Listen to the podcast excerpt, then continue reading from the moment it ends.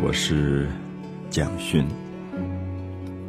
我们要谈《红楼梦》的第四十六回，可是希望大家能够回忆一下，在四十五回里要入秋了。林黛玉每在入秋的季节，身体会不好，会咳嗽，而身体的不好，生理上的某一种病，也特别让她心理上有极大的孤独、落寞的感觉。所以他写了“秋窗风雨细”，啊，就是秋天时候下雨，风雨吹着窗户，他有很大的感叹，失眠睡不着觉，写下了“秋花惨淡，秋草黄，耿耿秋灯，秋夜长，已觉秋窗秋不尽，哪堪风雨助。”凄凉，这是非常典型的林黛玉的心事。林黛玉每在转换季节的时候，大概都有好大的感伤。我们会觉得是因为秋天吗？因为秋天风雨多，因为秋天花叶都飘零，所以她感伤吗？可是我们不要忘记，在前面我们看到春天的时候。黛玉也是感伤的，因为那个时候她写了《葬花词》，看到花开烂漫，看到花凋零，她也感伤；秋天看到风雨来了，叶子全部飘零，她也感伤。所以黛玉的感伤其实是对自己身世的某一种感伤。我希望四十五回结尾时候她写的这一首诗，写秋天的诗，可以带出四十六回里面一个。女性心事的感伤，因为四十六回忽然发生了一个事件，这个事件很特殊，就是讲到贾府的一个老爷叫贾赦啊，就是贾政的兄弟。贾赦的戏在《红楼梦》里其实不多啊，可能很多读者对贾赦还不是很熟。他的太太叫邢夫人。啊那这个假设其实已经一大把年纪了，可是我们看到在四十六回的时候，有一天假设的太太邢夫人忽然就把王熙凤叫来了。那王熙凤是邢夫人的儿媳妇，等于婆婆找了儿媳妇去。那王熙凤当然很紧张，说：“哎，婆婆找我要有什么事？因为我们知道华人的社会，传统社会，媳妇最怕的就是婆婆。”那有时候婆婆就常常会教训这个儿媳妇一顿。那王熙凤去了以后，邢夫人就忽然说：“我有事情要拜托你。”好，我想王熙凤听到这话更害怕，因为通常婆婆的话都是命令的，可她忽然说我有事情要托你来办，那这个事情有点为难。那王熙凤当然更害怕了。结果邢夫人就讲出来了，说。我丈夫就是这个老爷假设，也就是你的公公，他最近看上了、爱上了贾母，啊，就是这个老长辈身边的一个丫头叫鸳鸯，那想跟贾母开口说讨这个鸳鸯来做妾，那自己很难开口，最后就拜托太太，那太太也觉得很难开口，最后就拜托王熙凤。好，王熙凤当然听到这个话以后，觉得好为难，好为难。因为我们知道，鸳鸯大概十七八岁吧，这个女孩子是漂亮、聪明、能干的不得了。可是她一直在贾母的身边，等于贾母这个老太太的特别助理。贾母每次想到一个什么东西，她立刻就知道放在哪里。啊，我们知道这种富贵人家的贵妇人。年纪这么大了，有时候很健忘。呃，他的珍珠项链放在哪里？他的头钗放在哪里？他的哪一件重要的衣服放哪里？鸳鸯全部知道，而且立刻替他找到。所以我们知道贾母是离不开鸳鸯的。可是现在竟然这个老爷假设说要把鸳鸯要去做妾，讨去做妾，王熙凤当然知道这不可能。贾母啊，我们特别知道她是假设等于婶婶，啊，婶婶这样的等于是长辈，她有时候就在骂这个侄子，说：“哎，一大把年纪了，你假设是个老爷，一大把年纪也不小了，干嘛左一个小老婆，右一个小老婆？没事就花一点钱把一个女孩子买回来摆在身边。”那贾母讲了一个很难听的话：“你这么大一把年纪，你不能做什么？”呃，我想。我们其实不知道贾母这句难听的话的内容意思，因为我们也不知道假设到底能不能做什么。可这个意思有点说，你一大把年纪，干嘛老是十几岁的女孩娶了一大堆摆在身边，不是耽误人家吗？人家不过是一个高中生，然后你一大把年纪五六十岁，你搞个小老婆摆在那里，那贾母就有点看不惯。所以王熙凤就把这个贾母平常的时候讲的话转述给婆婆听说。我看还是不要开口。贾母平常就已经很不喜欢贾赦做这件事，你现在还要去挖他身边的特别助理做妾，他一定会生气的。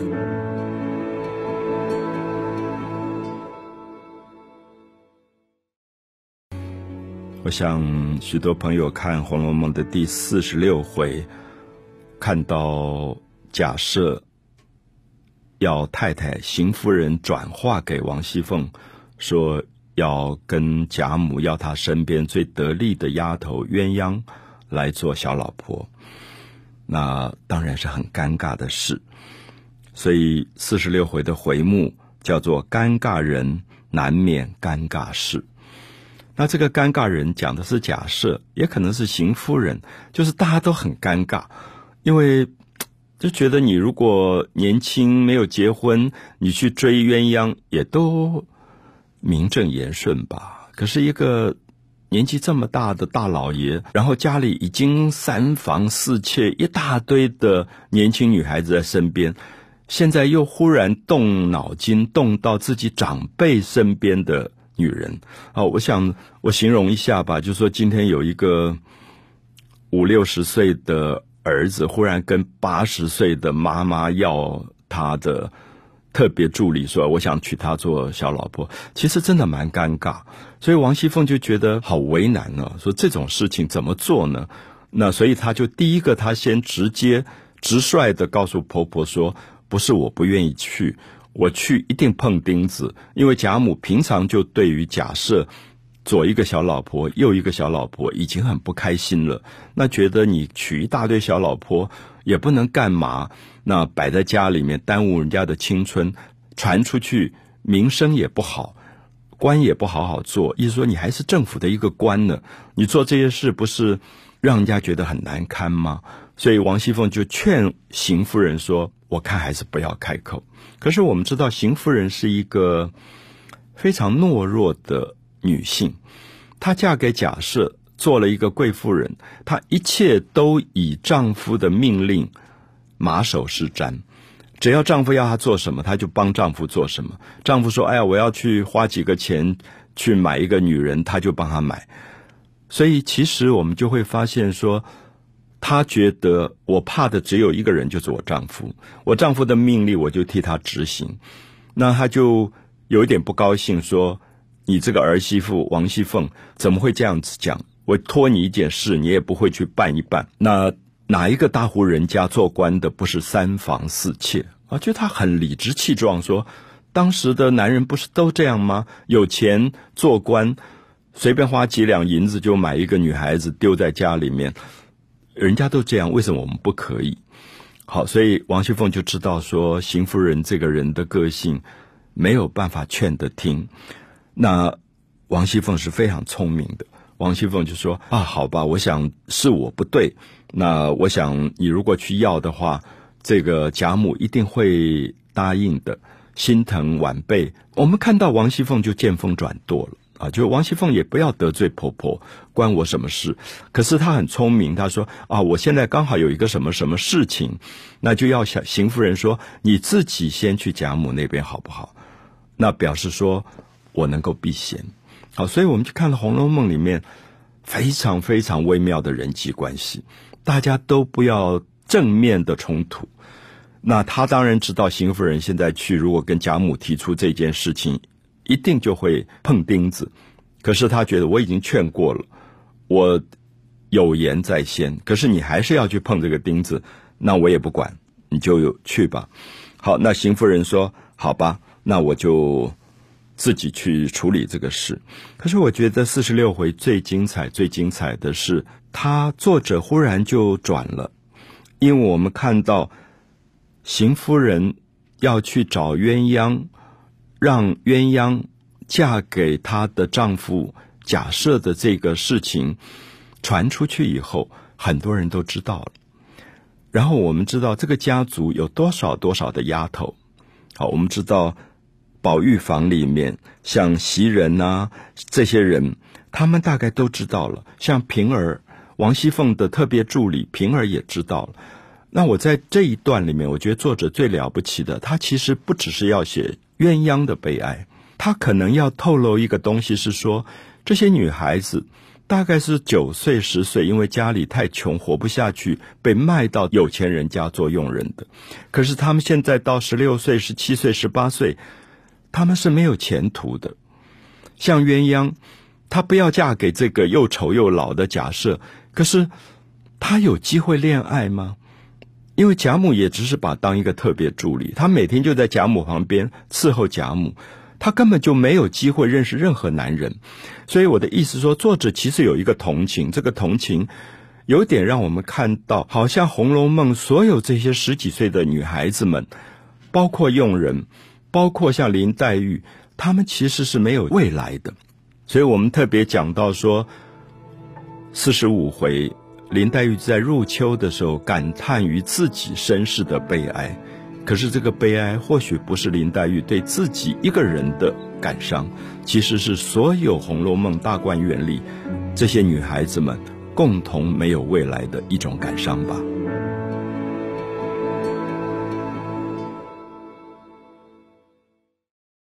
红楼梦》里四十六回，非常让大家心痛的一件事。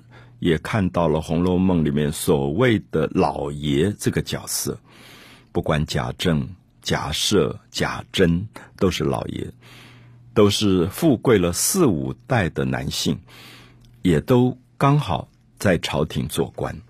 可是看到他们的私生活的时候，可能让我们大吃一惊。原来他们是左一个小老婆，右一个小老婆，这样子去糟蹋。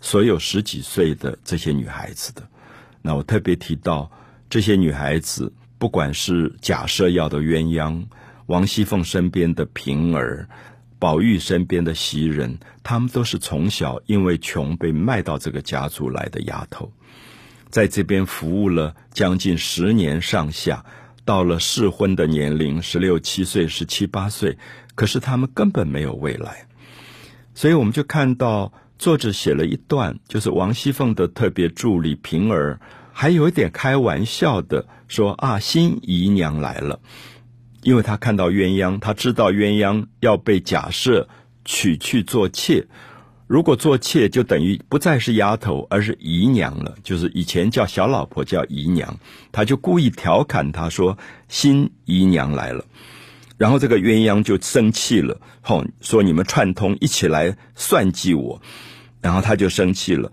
那平儿也不好意思，平儿就跟鸳鸯就坐在花园里聊天。然后我们就看到鸳鸯非常刚烈的个性。我说刚烈是说，当他听到了这个老爷要染指他，要用威权硬霸占他，把他抢去做小老婆的时候。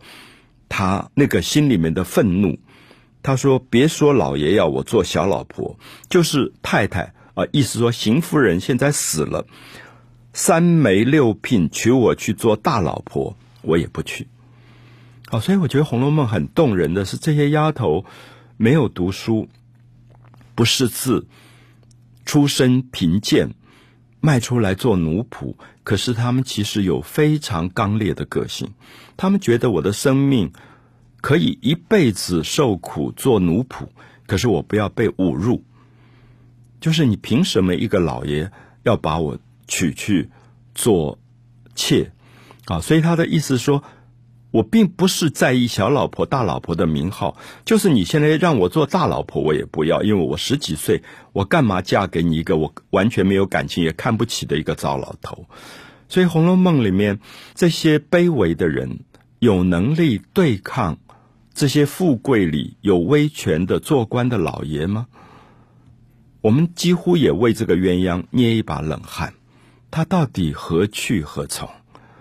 所以这个时候，我们看到在花园里面，后来又碰到了宝玉房里的袭人，那袭人、平儿、鸳鸯他们就一起聊天，那大家也很感叹。那这个感叹就说：“哎呀，我们当年都是因为家里穷被卖到这里，然后这么多年下来，大家真的像亲姐妹一样，感情这么好，可是都不知道下场如何。”那平儿是王熙凤的陪嫁丫头，王熙凤为了要表示说她不是一个好嫉妒的女人，所以她故意把平儿就扶为姨娘，变成妾，嫁给她的丈夫贾琏。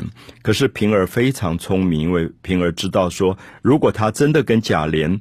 有一种实质的夫妻关系，王熙凤定恨死他，大概要把他害死了。所以平儿永远非常知分寸，忠心耿耿对待王熙凤。所以我们常常看到贾琏在房子里，平儿就跑到房子外面去；那贾琏跑到外面，这个平儿就跑到房子里。那贾琏有时候很生气，说：“我是老虎啊，你那么怕我？”可是平儿意思是说，你的太太这么好嫉妒，任何女人。跟你有一点关系，他都恨死了。那我今天不要惹这个祸，所以他好像名分上是贾琏的妾，可他跟贾琏好像就从来不沾过。那袭人是妄想着、梦想着有一天也许做宝玉的妾。那每个人都有自己的打算，可是其实我们看到这里透露出所有。《红楼梦》里面这些丫头的悲剧，那我们就看到后来假设就找了鸳鸯的哥哥来，因为知道他们家里面长辈可以做主，就是我要去做妾。那家里的人可能很得意，说：“哇，这下不得了了！我这个妹妹或者这个女儿从丫头要变成主人了，变成姨娘，变成妾了，都好高兴，而且可以有大笔的银子的赏赐。”可是鸳鸯就跟他的家人都决裂，意思说你们当初穷把我卖出来，现在还要再卖我吗？所以我觉得《红楼梦》里面其实非常严正的在指责这种可怕的男性的威权里面对女性、年轻女孩子的霸占。所以我觉得这些一定要细读，因为我觉得《红楼梦》的作者是非常非常同情这些卑微的丫头们的。